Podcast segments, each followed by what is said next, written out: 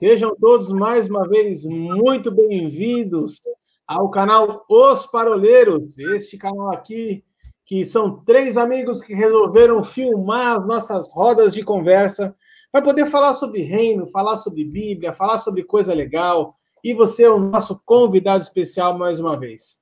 E a gente vai dar sequência aqui na, na nossa roda de parola, no nosso tema de hoje, que aí nesse nosso mês de novembro nós estamos abordando a respeito dos cinco ministérios, né? Falamos o mês passado sobre os dons do Espírito, então, neste mês de novembro, nós vamos falar sobre os cinco ministérios. Na semana passada, nós abrimos é, a, a, nossa série com uh, o Ministério Apostólico.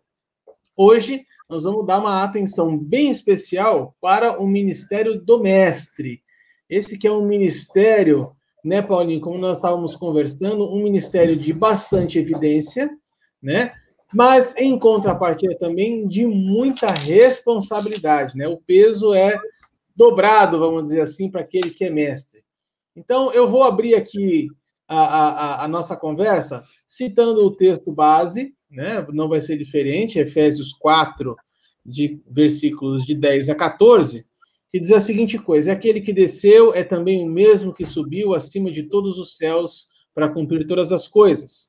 E ele mesmo deu uns para apóstolos, e outros para profetas, e outros para evangelistas, e outros para pastores e doutores, querendo o aperfeiçoamento dos santos, para a obra do ministério, para a edificação do corpo de Cristo, até que todos cheguemos à unidade de fé e ao conhecimento do Filho de Deus, a varão perfeito, à medida da estatura completa de Cristo, para que não sejamos mais como meninos inconstantes, levados em roda por todo o vento de doutrina, pelo engano dos homens e com astúcia enganam fraudulosamente.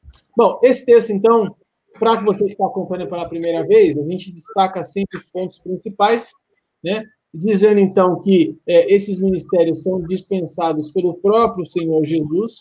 Então, eles são é, ministérios complementares, ou seja, imagina uma engrenagem, eles trabalham todos sincronizados uns com os outros, porém o objetivo é um só.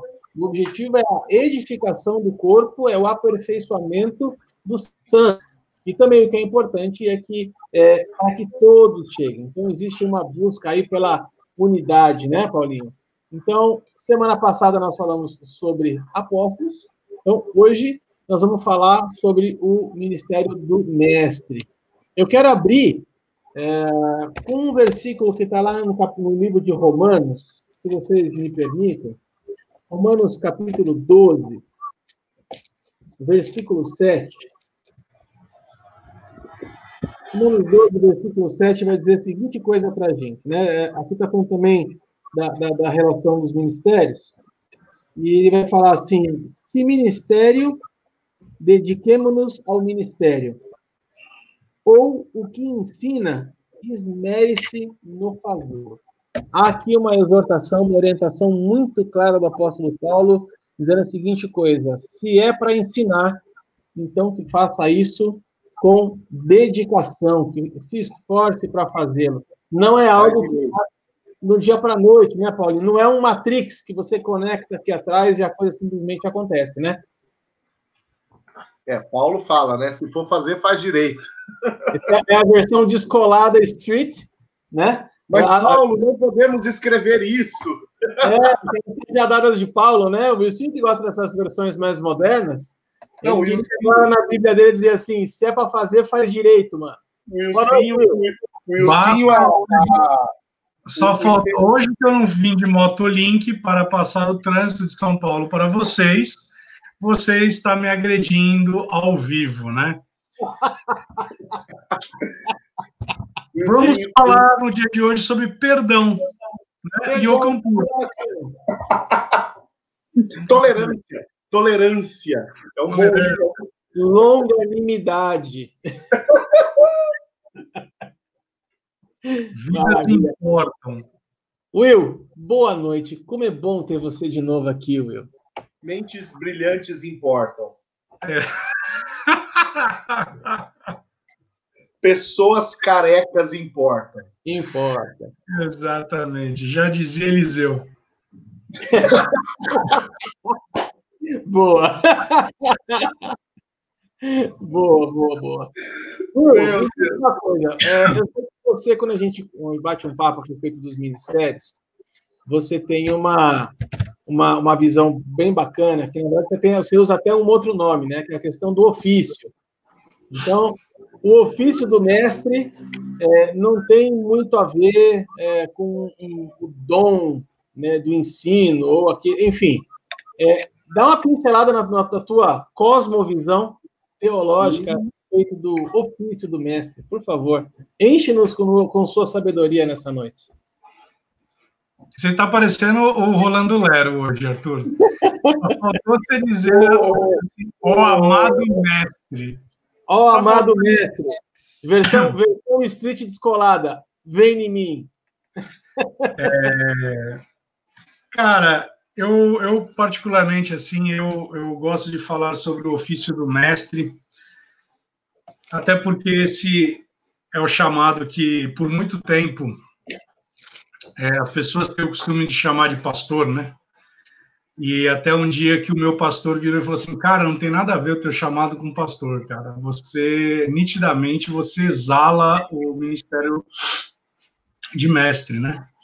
Então, é, para mim, o, o, a maior definição a respeito desse ofício é a respeito de uma unção específica que uma pessoa ela recebe para ensinar. Quando a gente é, a gente já falou sobre isso logo nas primeiras parolas, a gente foi falar sobre discipulado, e nós falamos sobre aquela questão do jugo suave, leve, né?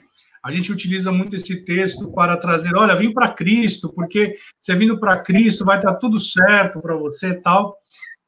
Que caneca é essa, Arthur?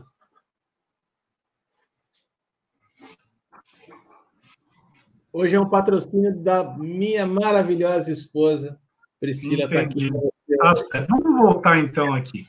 Aí, só que quando Jesus está falando sobre esse texto, a gente tem que entender que ele está fazendo um, um, paralelo sobre os fariseus, os mestres da lei, com o que de fato era o mestre. E aí ele vai explicando que o mestre, quando ele é, ele, ele elegia um, um, discípulo, ele colocava como uma canga, né, um, um jugo sobre esse discípulo para que ele seguia os ensinamentos dele.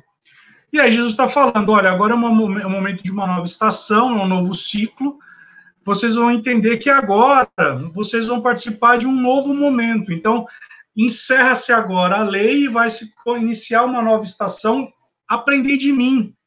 Então ele está trazendo, olha, eu sou o novo mestre. Eu estou trazendo para vocês agora, porque a lei, a lei, ela finda em mim, porque tudo cumpre, tal, tal, tal, tal, tal. E aí ele fala, aprendei de mim que sou manso e leve. Então, veja que a questão do ensino, o ministério de Jesus, ele é pautado em três pilares: em curar, em pregar e ensinar. Jesus ele se pautava exatamente nisso. Então, por que, que é tão importante você ter uma pessoa hoje que ensine a palavra? Porque a pregação ela vem trazer uma palavra exortativa. É importante o Paulinho ele como ele como pastor ele toca. Lembra que nós falamos que o pastor ele acaba tocando em alguns dons ele pode tocar no ofício do profeta, ele pode tocar no ofício do mestre, então ele pode pregar dando ensino. Então veja que o ensino ele é importante porque ele vai trazer fundamentos. E aí existe uma unção específica sobre isso. E essa unção, ela vai trazer uma capacitação para que você enxergue. Isso não significa dizer que você é melhor que aquele ou que aquele outro, não é isso porque são cinco os ofícios e cada um tem o seu propósito e o desígnio específico, o mestre ele vem para trazer o quê? Aquilo que está por detrás da lei, né? Por detrás da letra. Então, o que é aquilo que Deus ele quer ensinar a respeito daquilo, para que traga fundamento. Por isso que Hebreus vai dizer a respeito de doutrinas básicas, doutrinas básicas da Bíblia. Então, eu tenho que ensinar a doutrina, que é o fundamento. Então, o mestre é aquele que ele vai ensinar, ele vai extrair da Bíblia.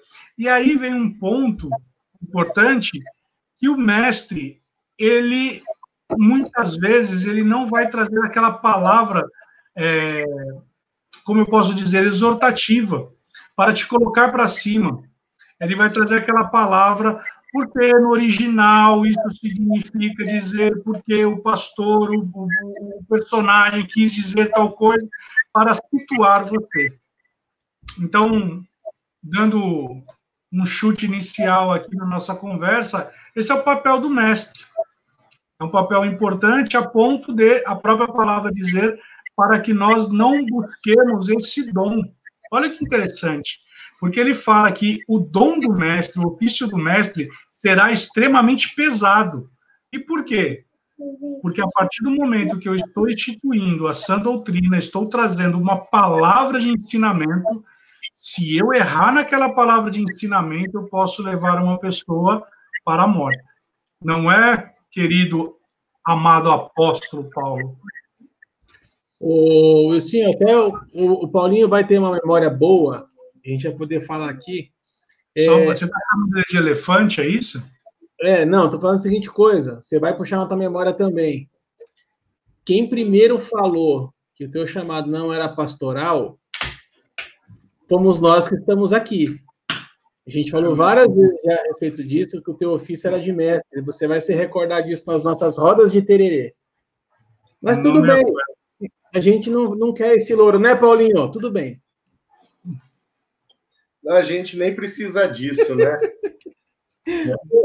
mas a mas a ingratidão é horrível mesmo. Então, gente, o Yom Kippur, o Yom Kippur é o dia do perdão. Bem que ele falou direito, agora estou entendendo. Ô, ô, Paulinho, eu quero dar uma pimentada nessa, nessa colocação do Will, é, e aí eu vou soltar a bomba na tua mão, fazendo uma citação que está lá em Mateus 7, no final da, da passagem do Sermão do Monte, né, de Mateus 5, 6 e 7. Então, é, um, é uma, uma passagem bem grande, mas no versículo 28, a, o texto vai nos dizer a seguinte coisa: quando Jesus acabou de proferir essas palavras, estavam as multidões maravilhadas da sua doutrina, porque ele as ensinava como quem tem autoridade e não como os escribas. É, o que me faz refletir é que o conteúdo, ou seja, a quantidade de informação, apesar de ser algo extremamente relevante, porque afinal de contas nós estamos falando aqui basicamente de três capítulos dos evangelhos em que Jesus traz ensinamentos, né? Mas o que é interessante é que a multidão reconhecia sobre Jesus uma autoridade que não era reconhecida na vida dos escribas. Então, os escribas eles também tinham conhecimento, eles também ensinavam a lei, tinham a capacidade de ler, de interpretar, de traduzir aquela coisa toda, mas não tinham a autoridade que Jesus tinha. E aí eu pergunto para a gente é, refletir aqui um pouquinho, né? É, a graça que estava sobre Jesus, né? Eu entendo que ele estava aqui desempenhando sim o ofício de mestre, porque o mestre tem essa capacidade de não só é, traduzir, de trazer o conhecimento técnico, mas também, é, como você mesmo disse em off, né? É, interpretar esse texto dentro do tempo, do contexto e do local. Né? Ele, ele consegue tornar a escritura algo uh, palatável, né? E, e, assim, não só porque é, é, é, algo fácil de entender, leve, mas é algo fácil das pessoas entenderem. Existe uma graça sobre ele. E aí eu pergunto para você, Paulinho, o que, que é maior no ministério do mestre? Conhecimento ou a graça? Eu penso que a graça ela é indispensável. O chamado só é fruto dela né? O ministério ele é resultado de um chamado e o chamado é resultado da graça, né? Já vamos partir desse desse pressuposto. Agora não existe ministério de mestre sem uma busca de conhecimento. Qual que era o problema dos escribas aqui? Pelo fato dos escribas serem citados é, até em um título de comparação com o ministério de Jesus. Jesus ele não citava outros rabis. Jesus ele citava os, a sua relação com o Pai, enquanto os mestres se apoiavam no testemunho de outros mestres, citavam outros mestres, né? Então essa ideia da citação é, é, é um perfil que os rabis judeus acabaram é, é agarrando para si a partir da influência da filosofia. Né? Nós estamos em um Império Romano de 40, 70 anos aqui. Né? O Império é de 44 anos de Cristo. Cristo começa o seu ministério com seus 30 anos de idade. Nós temos o Império 70, 74, 75 anos. E o Império Romano é altamente influenciado pelos gregos, portanto, altamente influenciado pela filosofia. Aí o que, que acontece? Os rabis dessa geração, eles começaram, rabis uh, judeus, eles começaram a utilizar dos meios que os mestres da filosofia é, utilizavam, né? citando uns aos outros, ou se contrapondo com antíteses, ou reforçando teses. E no final das contas, essa religião do judaísmo ela foi crescendo no meio dos escribas, que eram a classe catedrática dos, dos, é, é, é dos funcionários do templo, e, come, é, é, e trabalhando muito mais pelo impressionismo, pela quantidade de aquilo que hoje a gente chamaria de bibliografia, né, de conhecimento, do que pelos valores mesmo, né? Então os valores acabavam ficando em segundo lugar e por conta disso a, autoridade desses mestres ela era questionável, assim como foi questionada aqui no final do Sermão do Monte. A gente não vê no Sermão do Monte, Mateus 5, 6 e 7, é, Jesus citando nenhum mestre. Né? A gente não vê Jesus falando é, dos mestres, dos escribas, dos fariseus, a não ser em um tom de refutação. Quando ele fala aquela fórmula que é, que a gente encontra bastante nesse sermão. Ouvistes o que foi dito, né? Quem disse o que o povo ouviu? Os funcionários do templo, os sacerdotes, os escribas, os fariseus, os saduceus, os partidos de, de funcionários do templo, do templo, doutores da lei dessa época. Aí Jesus vem e refuta dizendo: Eu, porém, vos digo. Ele está chamando para si a responsabilidade do ensino, né? É, não é à toa, então, que o próprio João, na abertura do seu evangelho, que é o evangelho mais tardio de todos, é o evangelho escrito aí 40 anos depois dos demais evangelhos, mais ou menos, João ele vai chamar Jesus de o verbo que se fez carne, a palavra que se fez carne. Quando Jesus diz, eu vos digo, com qual autoridade ele está falando é isso? Com a autoridade de quem é a própria palavra que está sendo ensinada. Né? Então, isso foi reconhecido logo no, na sua primeira atuação ministerial, que é o Sermão do Monte. Né? Sua primeira atuação ministerial, Jesus já deixa isso claro. A sua autoridade. E isso é fruto de graça. Isso é fruto de graça. Eu, eu joguei. Eu, eu preferiria citar a W. Tozer, mas fazendo um, um paralelo. O que é mais importante? você ter o conhecimento ou a graça, né? E aí ele fala qual é mais importante, a asa direita ou asa esquerda. Lógico que ele está falando sobre oração. E é interessante isso porque isso aplica em toda a nossa vida, né? Porque muitas vezes a gente é, ontem, ontem mesmo eu estava falando com um rapaz lá na igreja e ele falou, rapaz, você lê tudo isso aí de livro. Eu falei, cara, isso é meu prazer. Meu prazer é ler o livro, é entender, é estar no detalhe do negócio, do porquê Jesus chorou. Né? Eu acho que ali é o, é o, é o, é o ponto importante. E é um ministério que eu, particularmente, sou apaixonado e, e, e a pessoa que me ensinou foi o Edson Teixeira. Quando eu via esse cara pregar, eu olhava e falava, rapaz, ele tá lá no final do porquê daquilo. Eu falei, meu. Eu não sei se você vai se lembrar, uma vez que numa, num culto de domingo de manhã, ele pregou exatamente sobre Mateus 5, e ele, ele recitou o capítulo 5 de Mateus inteiro de cor. sei se vocês vão se lembrar disso. É, Estava falando sobre o Sermão da Montanha.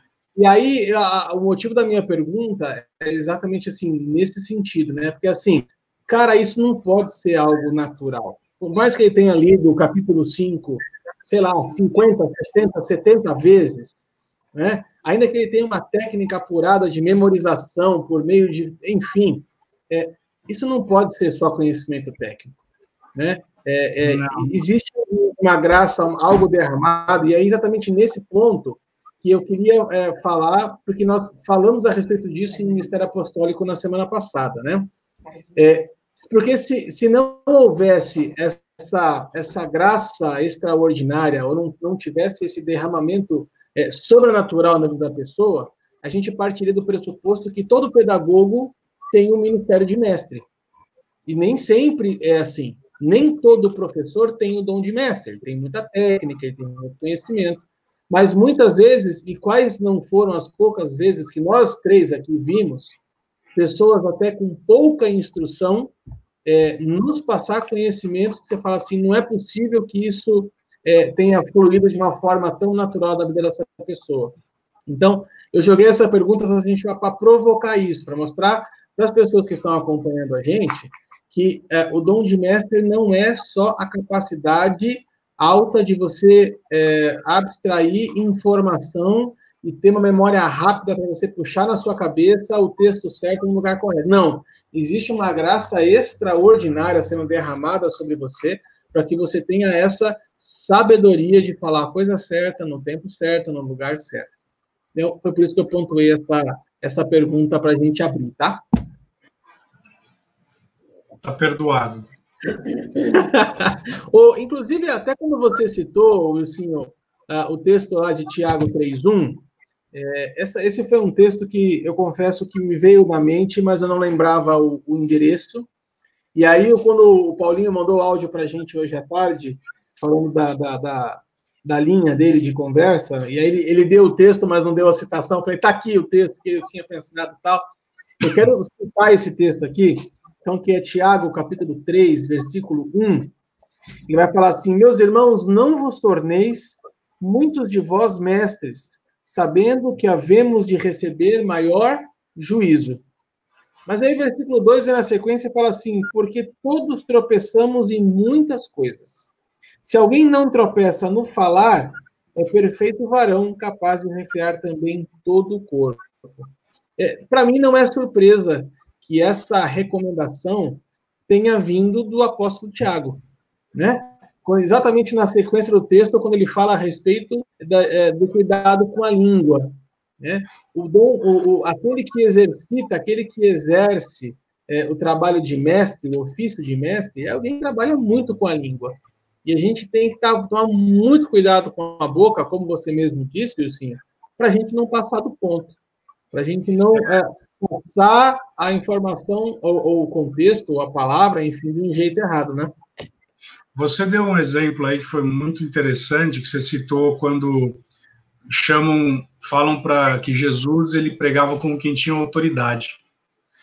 E aí exatamente esse texto ele vai demonstrar, ele exatamente ele confirma o porquê disso. Se nós pegarmos a história, nós vamos entender que o quem eram os escribas? Nós temos que voltar lá na, no livro de Esdras e o porquê que eles foram. Eles eram os copistas. E aí, qual era o papel deles? Eles iam copiando e aquilo era passado para frente. E aí cria-se toda o partido dos fariseus, que eram aqueles que iriam conversar e tentar negociar. É onde, em teoria, a gente pode falar que é a primeira vez que a igreja, entre aspas, ela começa a ter uma relação com o Estado. E aí, Jesus ele vem para pregar e ensinar como quem tem autoridade, porque aquilo que ele falava era algo que ele estava vivendo, era, um, era algo que vinha. É, eu gosto muito, não basta você ter a informação, você tem que ter a revelação. Então, muitas vezes você pode ter a informação, mas a mera informação ela não gera algo, não gera o seu resultado positivo, né? É, esse texto aí ele vai dizer exatamente isso, ele vai mostrar isso para você. Eu gosto muito de um texto que a gente confunde, que está lá em, em 1 João, capítulo 2, que vai falar assim no capítulo, no verso 27, quanto a vós, a unção que dele recebeu, vós, que ninguém vos ensine. Aí, aquela pessoa que está é, desapercebida, vai chegar e dizer o seguinte: não, eu não preciso que ninguém me ensine coisa nenhuma, porque o Espírito Santo vai me ensinar. Aí o Paulinho ele vai saber melhor do que eu. Paulinho, como chama quando eu mudo um versículo para o outro que mudou completamente o sentido, que é o para. Como chama? Na exegese. Como é que é? Quando você vai mudar, você está fazendo a exegese, aí mudou o texto. Oi? Não, não, vai, repete aí para mim o conceito. Quando eu, tô, eu estou lendo a palavra, aí você vê que mudou o assunto. No original, você tem uma exegese daquilo. Quando muda o assunto. É, no mesmo. Você está lendo. Fecha o assunto começa outro. Perícope. Como? Perícope. Muito bem, exatamente essa palavra que eu estava buscando. Porque quando nós estamos lendo esse livro, esse capítulo, a gente se esquece da períncope aqui, porque aqui, na verdade, não existe isso. Porque quando João está falando quanto a vós outros, a unção que dele recebeste permaneceis em vós e não tem necessidade que ninguém, alguém vos ensine, ele está fazendo remissão exatamente o texto anterior, falando sobre o anticristo. E aí vem os desavisados e falam o seguinte: eu não preciso ir para a escola dominical. Eu não preciso que ninguém me ensine, porque o Espírito Santo me ensina. O Espírito Santo atualizou a palavra para mim. Exatamente. Então, veja, olha a importância que o mestre tem. Porque se a gente não vem, não traz um esclarecimento aqui sobre esse texto, veja, é um texto simples. E quantos de nós já não ouvimos alguém dizer o seguinte: não, se o Espírito Santo me ensina, não preciso que ninguém me ensine. Mas o texto não está dizendo isso. E aí vem um mestre e vai falar para você, então, Arthur, o texto está falando sobre isso. Mas é por isso que Tiago, capítulo 3, vai dizer que aconselho que nem todos busquem o ofício de mestre, porque aqui você pode ter um erro de rota, né? Ô Will, só, só pensando aqui também, uh, existe uma promessa feita por Deus através da boca do profeta Jeremias, de que chegaria o tempo em que uh, um não mais ensinaria o outro, mas o próprio Espírito de Deus o faria. É, na verdade, Tiago, ele acaba se apoiando nessa promessa. Tiago, como eu acho, tá, o mestre que ele era, e depois eu posso até expor o porquê, os porquês de eu achar isso, mas Tiago ele está ensinando e contextualizando algo do passado, colocando isso para o agora, trazendo para o agora, mas esse texto, essa palavra de Jeremias ainda é mal compreendida dentro até mesmo dessa perspectiva que você colocou, de pessoas dizerem, não, eu não preciso porque o Espírito Santo me atualiza a palavra, me, me, me ensina, ele me dá o sentido. A palavra não está falando disso, ela está falando acerca da liberação do Espírito e da possibilidade que o Espírito proporcionaria das pessoas discernirem a aplicação da palavra na sua própria vida, né? Então é a confirmação da, da do sacerdócio real de todos os crentes reafirmado naquilo que nós comemoramos dia 31 de outubro, que não é o Halloween, Arthur. Os 503 anos da Reforma Protestante. Reforma Protestante que um dos seus pilares é dizer que o sacerdócio é universal aos crentes. Universal por quê? Porque o Espírito é liberado sobre todos. Eu acho que isso, esse texto que você citou aí, né, de Jeremias, ele vai reforçar ainda algo maior, né? Porque ele vai trazer o quê? ele vai trazer o discernimento de que aqueles que são nascidos de Deus e são filhos de Deus são guiados pelo Espírito. E quando eu e você estamos estudando a palavra, e, e aí nós precisamos entender que nós vamos receber a revelação da palavra. Eu gostei outro dia de ouvir um pastor falando que ele disse assim: porque o Espírito Santo ele veio para nos convencer do pecado, da justiça e do juízo. E aí a gente estabelece um marco dizendo assim que esses três é, objetivos do Espírito Santo, ele se encerra quando eu aceito a Cristo. Só que ele fala o seguinte, ele falou, não. Por quê? Continua, porque ele agora vai reforçar para mim que eu sou justiça de Deus. Isso vai me fazer com que todo momento eu seja convencido de que eu sou justiça de Deus. Então veja que é tão importante isso, e eu acredito que é, no dia de hoje, existem poucos mestres, apesar de Paulo dizer que existem muitos mestres e poucos pais. Mas eu acredito que existem poucos mestres hoje onde você vai efetivamente sentar do lado dele, ele vai fazer como Jesus. Sentar e começar a explicar a palavra, chegando no seu detalhe, no seu íntimo. E aí eu vejo uma estratégia do diabo. Por quê? Sem conhecimento o povo perece, sem conhecimento o povo ele é levado cativo, sem conhecimento o povo ele é levado ao engano, à destruição, a, a uma vida desregrada. Então, veja que não estou menosprezando os outros dons, apesar de se você ler o livro de T.L. Osborne, você vai achar que você tem que ser evangelista e abandonar todos os outros dons, né? É, mas para mim, assim, quando eu vejo a necessidade de você trazer fundamentos, porque sem fundamento as pessoas acabam sendo levadas ao erro. E aí é um monte de groselha que você ouve, é um monte de coisas que de absurdos que você ouve. E você fala assim, rapaz, de onde, de onde esse rapaz tirou um negócio desse? É muita imaginação. eu queria, no, último pedaço da nossa, nossa parola, é, eu queria que a gente focasse um pouquinho é, a respeito de uma, uma, preocupação que a Bíblia traz para a gente. É, eu não vejo essa preocupação com os, uh, os, falsos evangelistas, eu não vejo essa preocupação com é, outros ministérios, mas eu vejo a Bíblia falando muito a respeito dos falsos mestres, né? E a preocupação que nós temos que ter é, para fugirmos de, dos falsos mestres. Mas eu quero deixar isso para o final da nossa conversa, para não tomar muito tempo com, com isso. Mas uma coisa que você destacou, assim, eu acho que é muito importante, é que diz respeito ao discipulado. Né? A gente tem é, já, nós três temos nos dedicado já bastante tempo a respeito do discipulado, e, e não tem outra forma de você fazer discipulado que não seja realmente gerando atrito e tendo relacionamento. Né? É, e eu vejo que muitas vezes discipulado é uma coisa que leva tempo.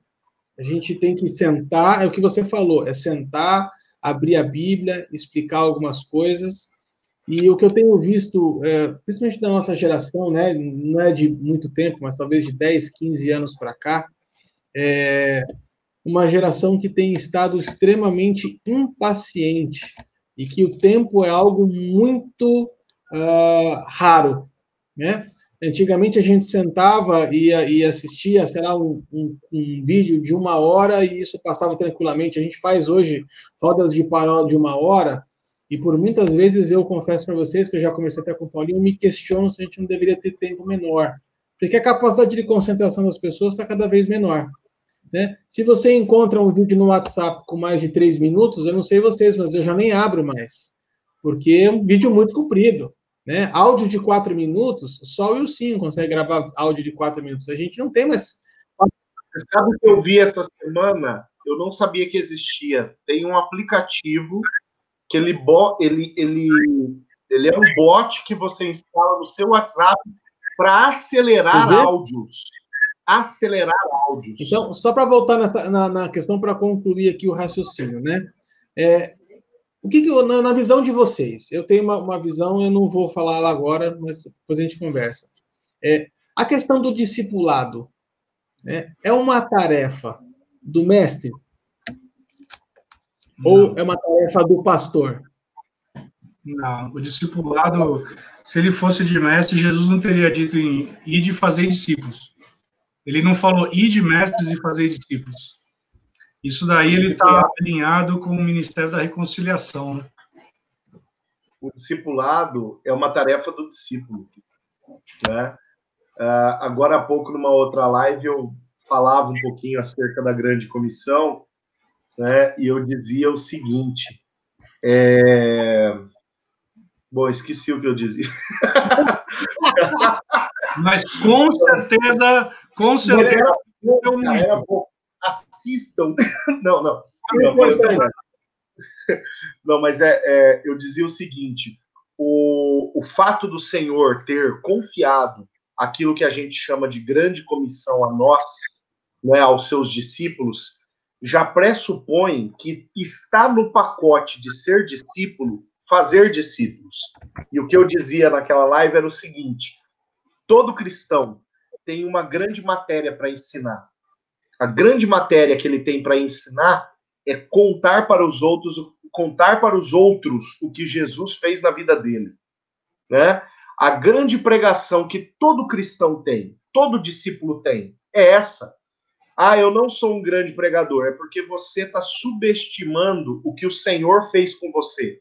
Porque isso, isso já é elemento suficiente, quando o Senhor te salvou, isso já é elemento suficiente para que você possa instruir outro ao caminho da salvação.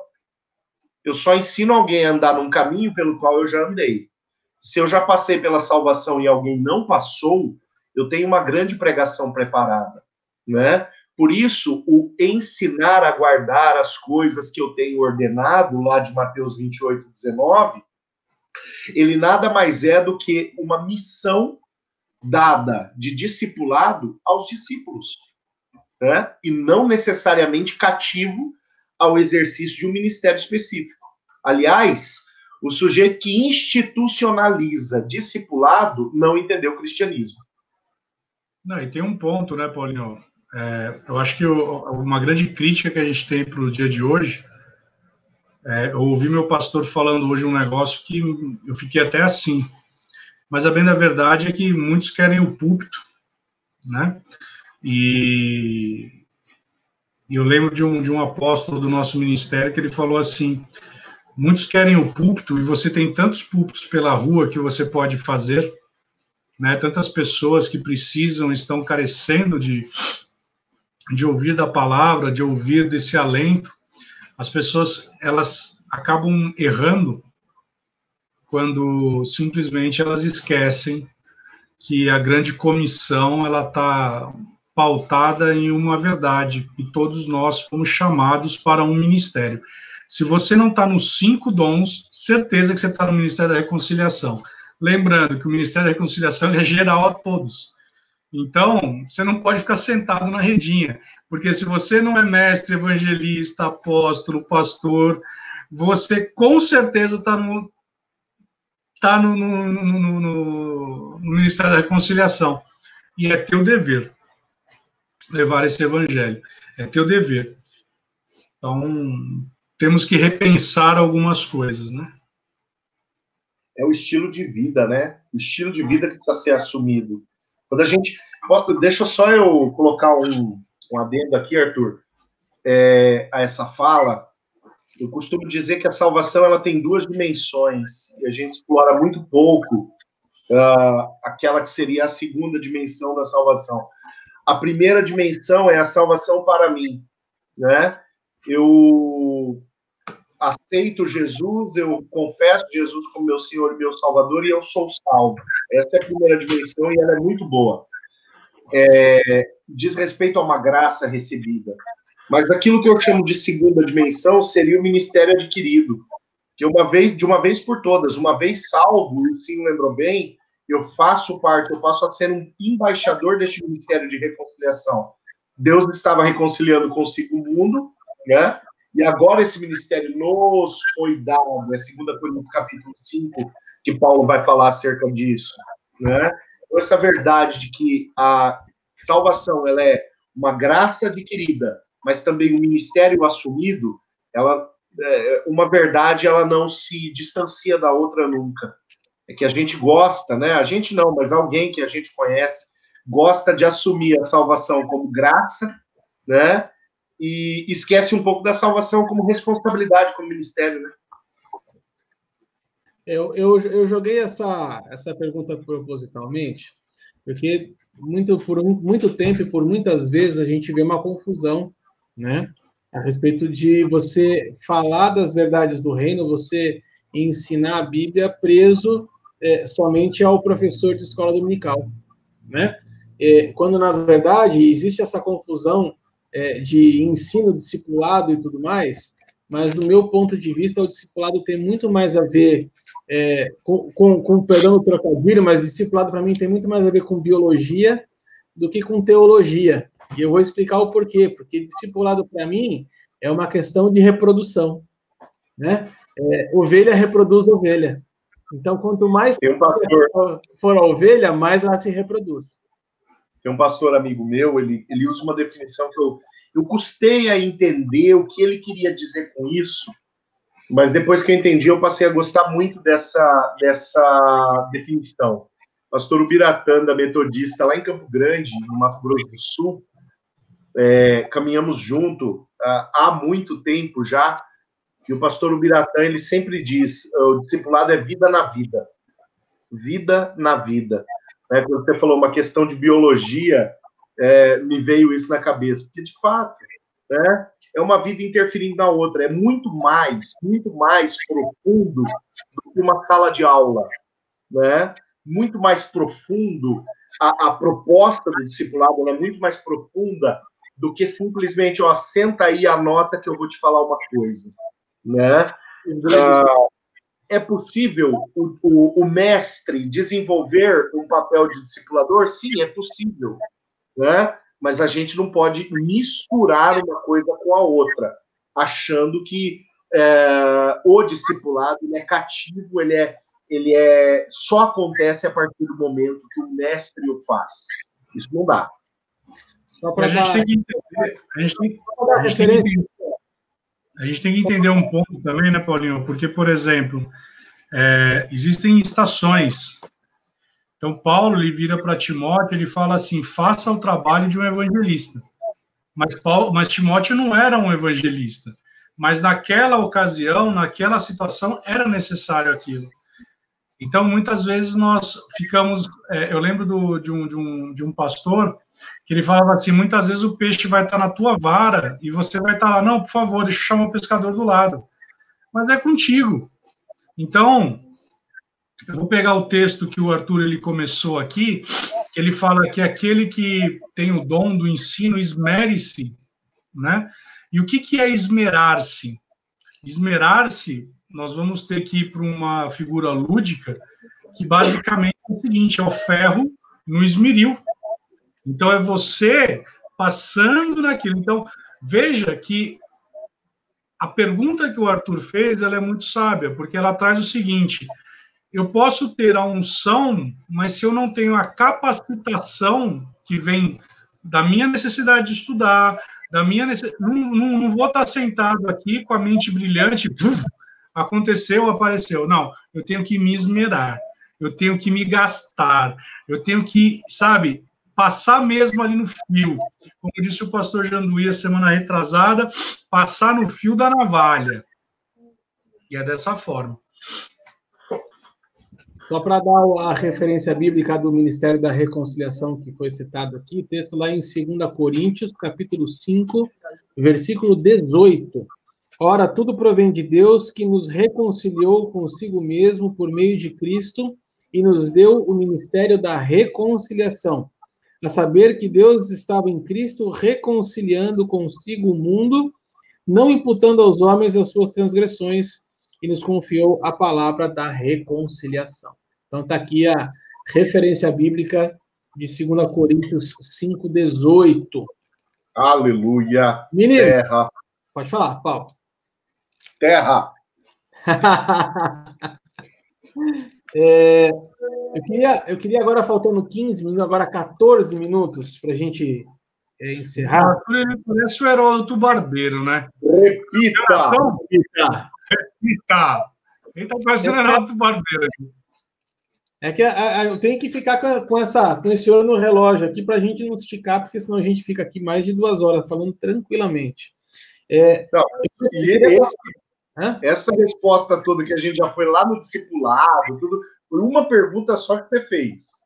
Olha o que, que você apronta com a gente. Você Vamos rasgar essa, essa resenha aqui, ó. Dane essa resenha. Pronto. Mas teve resenha hoje? Eu nem abri a resenha. O único que teve resenha lá fui eu hoje e o Paulinho teve um Talk Trends ali pelo WhatsApp à tarde. Pois é. E resenha. Eu criei uma nova modalidade de resenha, que é quase um podcast. É. é. Eu queria gastar os últimos 10 minutos da nossa conversa falando da preocupação a respeito dos falsos mestres, né? A Bíblia ela tem essa, essa ressalva e ela destaca em mais de alguma vez a respeito dos falsos mestres, mas é, eu queria puxar assim a, primeira, a primeira pergunta que se faz, né, é a seguinte coisa: você é capaz de reconhecer um falso mestre? Quais são os, quais são os, os pilares? Quais são os princípios para a gente conseguir discernir o que é um falso mestre ou não é? Então, eu vou pegar aqui o primeiro texto, que é o primeiro texto está lá em 2 Timóteo, capítulo 4, versículo 3, que vai ser o ponto de partida dessa conversa desse, desse pedaço da conversa, né? 2 Timóteo 4, versículo 3. Eu vou começar, na verdade, com o versículo 1. A orientação de Paulo para Timóteo é muito bacana, porque é, é, um, é um, alguém que é um filho espiritual de Paulo, que está responsável por uma igreja ali. E Paulo, e essa aqui, é, se eu não estou enganado, Paulinho, é a última carta que Paulo escreve, né? Antes da, da sua execução, 2 Timóteo, né? Exato. É isso. Carta da cadeia, é isso mesmo. É, exatamente, né? Já sou agora como libação, oferta como libação tal. Então, o capítulo 4 é o último capítulo da última carta de Paulo. Então, aqui a gente tem o supra-sumo, aquilo que se fosse assim: se você tivesse na cama para morrer, quais seriam as suas últimas palavras é, para a pessoa, para o seu filho? E essas aqui são as últimas palavras de Paulo, por isso que isso me chama muito a atenção. E ele fala a seguinte coisa: é, prega a palavra, insta, quer seja oportuno, quer não, corrige, repreenda, exorte com toda longanimidade e doutrina. Porque haverá um tempo em que não suportarão a sã doutrina, pelo contrário, cercar-se-ão de mestres segundo as suas próprias cobiças, como que sentindo coceira nos ouvidos, e se recusarão a dar ouvidos à verdade, entregando-se às fábulas. Esse texto é um texto que me chama muito a atenção, gente, porque é, dentro da devida proporção, né, das devidas proporções, é, eu tenho uma, uma fala que eu falo com a Priscila, às vezes eu estou passeando aqui pelo, pelo centro de São José, e a gente está agora, num período, está assim, olhando é, olhando o caso, olhando apartamento, namorando arquiteturas diferentes tal, e a gente passa nos pés e fala assim, puxa, esse apartamento aqui custa 2 milhões. E a Priscila fala assim, como é que pode um apartamento custar 2 milhões aqui em São José? Eu falo assim, por um simples motivo, porque tem gente que paga. Né? Então, é, é, o apóstolo Paulo aqui está tá mostrando para a gente duas faces de uma mesma moeda. Então, se existem falsos mestres, é porque tem gente que está louco procurando esse tipo de coisa. Né? E aí, é, eu queria assim, jogar para a gente conversar agora. Quais seriam as, as características que vocês enxergam é, que são é, típicas de falsos mestres? Como é que a gente faz para identificar um falso mestre, na opinião de vocês? Eu gosto do texto quando Jesus ele fala que o Espírito Santo ele viria e ele falaria não a respeito dele, mas a respeito do próprio Cristo. Então, se aquilo que eu estou ensinando ele não tem cristocentro, eu já tenho que começar a ficar preocupado. Mas um ponto importante aqui, Arthur, é nós lembrarmos é, o porquê que Paulo está escrevendo isso. Timóteo, ele estava, ele era um jovem pastor e ele foi levantado como pastor numa das maiores igrejas, que foi a igreja de Éfeso. Uhum. Vamos lembrar do que estava acontecendo ali, porque exatamente no período de Nero, né? Então nós temos que olhar também para isso. Quando Paulo está falando que deixariam de seguir essa doutrina e iriam para as fábulas, estava tendo naquele exato momento uh, Nero estava perseguindo a igreja de tal forma que ele estava falando que os cristãos eles pregavam uh, uma, uma doutrina ou uma filosofia que não estava alinhada com as fábulas dele. Então veja o porquê que ele está falando sobre isso. A igreja estava passando por uma pressão naquele momento que Paulo está falando, olha, continua pregando essa doutrina, não deixa de pregar essa doutrina. Por quê? A pressão que você está recebendo de fora, essas pessoas vão sucumbir, e se eles não tiverem a sã doutrina, aí sim eles sucumbem, e eles vão ir atrás das filosofias. Eles vão atrás, como o Paulinho mesmo disse aí, vão atrás da filosofia grega. E aí a gente sabe que é um sincretismo da filosofia grega com o romanismo e tudo mais, tal, tal. Se a gente trouxer para o dia de hoje, nós estamos vivendo a mesma experiência. E foi por isso que eu trouxe essa questão para a gente. E qual é a experiência? Hoje a gente não tem Nero contra nós. Mas nós temos uma internet. Nós temos hoje pessoas papagaiando na internet de uma forma muito superficial. E isso é que traz uma superficialidade. E é por isso que todas as vezes que eu estou dando aula, eu falo para as pessoas que estão no discipulado, eu falo assim, olha, vocês têm que ser como o povo de Bereia. Eu estou falando, você tem que estar checando na palavra. E se você pegou alguma coisa na palavra que eu falei que não está, você vem perguntar. Por quê? Se o Paulinho se ofender porque eu fui questionado na palavra, isso significa que o coração dele não está em ordem.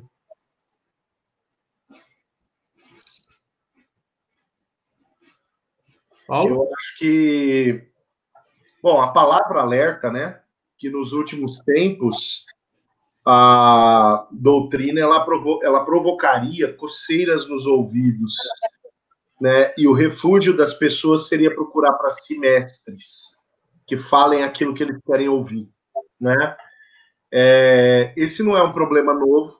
Vocês se lembram de Jeremias 42, quando o povo chega para Jeremias e fala assim: ó, consulta a Deus e diz para a gente se a gente tem que descer para o Egito ou não. E Jeremias vai, ouve Deus, Deus diz que não, Jeremias vem, transmite para o povo a orientação de Deus, o conselho de Deus, e o povo chama Jeremias de profeta mentiroso. Tá? É, é ah, né, loucura. Se a gente avança, por exemplo, lá para a carta de Judas, a carta de Judas vai falar de pastores que apacentam a si mesmos. Uh, e obviamente, conforme os seus próprios valores. Uma, é, é uma denúncia de uma comunidade que criou a sua cadeia de valores de algo muito parecido com o cristianismo e estava vivendo essa cadeia de valores, né, fazendo festas do amor, tomando ceia, né, fazendo tudo aquilo que aparentemente era cristão, mas dentro da sua própria cadeia de valores, apacentando-se a si mesmos. E mais do que isso, olha mais uma característica do falso mestre zombando da doutrina verdadeira, né? Então, o que acontece? O que eu entendo aqui, Arthur, respondendo a sua pergunta? Todo ensino de conveniência, ele denuncia um falso mestre. Todo ensino que não flui da palavra, né? mas flui de fora. Eu peguei isso, inclusive, há uns dias atrás, e o meu pastor, meu bispo, ele comentou essa parte da minha mensagem, dizendo, cara, isso daqui é o que a gente precisa prestar atenção nesses dias. Mas eu pregava dizendo o seguinte: no mundo contemporâneo tem muito, está sendo muito comum as pessoas, né, é, as pessoas pegarem os seus conceitos sobre sociedade, sobre política, sobre sexualidade, sobre tudo o que for, e mergulhar com esses conceitos seculares para dentro da Bíblia, né? mergulhar esses conceitos seculares para dentro da Bíblia, quando na verdade o próprio princípio, o Wilson usou uma palavra aí agora há pouco, quando ele me perguntava sobre perícope, ele usou a palavra exegese, né? Extrair, tirar para fora. Quando na verdade eu não posso pegar os meus conceitos com a minha cosmovisão, a minha visão de mundo e mergulhar na Bíblia. É o contrário, o processo é o contrário. Olha o trabalho que o mestre tem que fazer. Primeiro ele mergulha na Bíblia, e depois ele fala da sexualidade, acerca da política, acerca da economia, acerca da família, acerca da sociedade, acerca de todos os segmentos. Então não é pegar as coisas lá fora e trazer aqui para dentro. mas é pegar aqui na palavra e trazer para fora, e trazer à luz. Não é? Existe uma necessidade da gente resgatar uma perspectiva expositiva da palavra. Expositiva. Na qual entendamos a palavra no seu lugar, no seu tempo e espaço, a partir da compreensão exegética da palavra no seu lugar vivencial, no seu tempo e espaço, passamos do salto hermenêutico, ou seja, a tradução da palavra para o hoje, isso não é atualização de Bíblia. Isso não é, isso não é, é, é reinvenção de texto bíblico, não. Nova né? Revelação. Não é nova revelação. Eu entendo a palavra no seu lugar e entendo o que ela quer dizer. Entendo que pecado é o que a Bíblia chama de pecado, que inaceitável é o que a Bíblia chama de inaceitável. Ponto final. Eu não estou preocupado com a sociedade ainda. Não estou preocupado com hoje ainda. Eu me preocupo com a palavra no seu lugar vivencial, no seu ambiente vivencial. Aí eu transfiro sem quebrar o princípio, sem quebrar, porque na transferência muitos têm deixado cair e quebra o princípio. Mas transfiro sem quebrar para o hoje. E a partir dessa transferência para o hoje, aí eu parto para a aplicabilidade. O que eu vou fazer com esse princípio agora, em 2020? Né? Porque se a palavra mesmo fala que Deus não muda e sobre ele não há sombra de variação, com qual autoridade eu quebro um princípio transferindo ele do ontem para o hoje? Eu não posso fazer isso. Bacana. Eu quero puxar uma última, uma última característica, a gente faz fecha em três, acho que fica bom tamanho, que é uma, um texto que está lá na, em primeira carta a Timóteo, capítulo 1, é, a partir do versículo 3 até o 7. Eu vou pegar aqui no finalzinho só o versículo 7, 6 e 7, na verdade. O Paulo está falando a seguinte coisa para Timóteo. É, do que se desviando-se alguns se entregaram às vãs contendas, querendo ser doutores da lei e não entendendo nem o que dizem e nem o que afirmam. É, isso aqui é uma coisa muito característica, muito forte, assim, né? os falsos mestres são aqueles que estão mais preocupados com as discussões desnecessárias, em vencer debates, em acrescentar conhecimento por conhecimento. É, a gente fica aqui se apegando em genealogias, né, como o próprio Paulo fala, mas o fato de direito é que nem eles estão entendendo o que eles estão falando. É simplesmente uma, uma, re, uma reprodução, uma repetição. Mas aí, de novo, por que, que Paulo está falando isso? Porque existia uma influência da filosofia helênica, e ele está uhum. falando: olha, a influência helênica está entrando.